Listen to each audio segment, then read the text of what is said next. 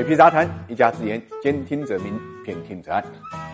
该来的早晚的来，时隔一千一百八十三天之后呢，美联储再一次出手了。三月十七号呢，他宣布啊，将基准利率上调二十五个基点，到了零点二五到零点五的区间。这是从二零一八年底停止加息之后首次加息。根据美联储的表示呢，加息是为了遏制通胀。那么现在我们看看美国的通胀处在什么水平？目前美国的通胀呢，已经高到离谱了，创下了四十年来最高的水平。数据显示，二月份消费价格指数呢，CPI 同比上涨了七点九。创下了一九八二年一月以来同比的最大涨幅。通胀那么高，跟全国能源、食品和房价不断飙升呢有一定的关系。数据显示，二零二一年美国房屋销售价格同比上涨了百分之十六点九，创下了一九九九年以来的最高值。俄乌冲突之后呢，能源价格一路向上狂飙，其中汽油价格环比上涨了百分之六点六，为 CPI 贡献了接近三分之一的环比上涨幅度。食品价格环比上涨了百分之一，为二零二零年四月以来最大涨幅，也进一步呢推高了通胀。新债王冈拉克呢就认为，今年美国的通胀可能会冲高到百分之十左右的水平，物极必反。这跟受到疫情冲击之后，美国大量印钞刺激呢有一定的关系。虽然从目前的情况来看，美联储加息的理由是充足的，但很难讲加息的背后没有其他的考量。毕竟呢，按下加息键的瞬间，又一轮美元回流呢就启动了，这无疑呢是在维护美元霸权。对于美国来讲啊，加息相当于对全世界又一次韭菜收割。我们看到，当疫情对全球经经济造成重大冲击的时候，美国大规模呢是举债印钞，让美元大量流向海外。当全球通胀以后，美联储通过加息手段呢收紧货币政策，促使资本回流。很多国家呢因此受到恶性通胀和资本外流的双重冲击，甚至出现资产价格暴跌的场景。出现这种情况之后，美国可能又会大规模印钞呢去抄底，这就像极了一个有预谋的韭菜收割的轮回。再者说呢，美联储的一小步就世界经济的一大步，这一点从过去历史就可以看出。过去四十年美联储的六轮显著加息周期内啊，世界经济链条上相对薄弱的环节就会引爆呢金融危机。所以美联储一旦加息，国际上其他国家就会陷入两难的困境。因为短期内美国和其他各国的利率会扩大，那么美元会回流，会导致呢全球资金紧张和利率水平上升。如果一国本币跟随美国升值，那么不利于这国家的出口贸易。如果脱钩，美元贬值，则会面临的资本外流的现象。这对中国来讲也不例外。美联储加息呢，或多或少也会对中国经济呢形成冲击。但中国为了应对这种情况呢，早在去年就已经开始呢研究对策了。我们看到，在美元加息的前十六个小时，也就三月十六号，中国国务院金融委呢就召开了专题会，对于当下发展的重点、货币政策、中概股、平台经济整顿等焦点，都一一做了回应，给市场吃了一颗定心丸。市场也给出了很好的反应，A 股、港股、中概股呢是连袂反弹。目前，美联储呢已经启动了加息的进程。至于今年会加几次息，这是市场接下来呢关注的焦点。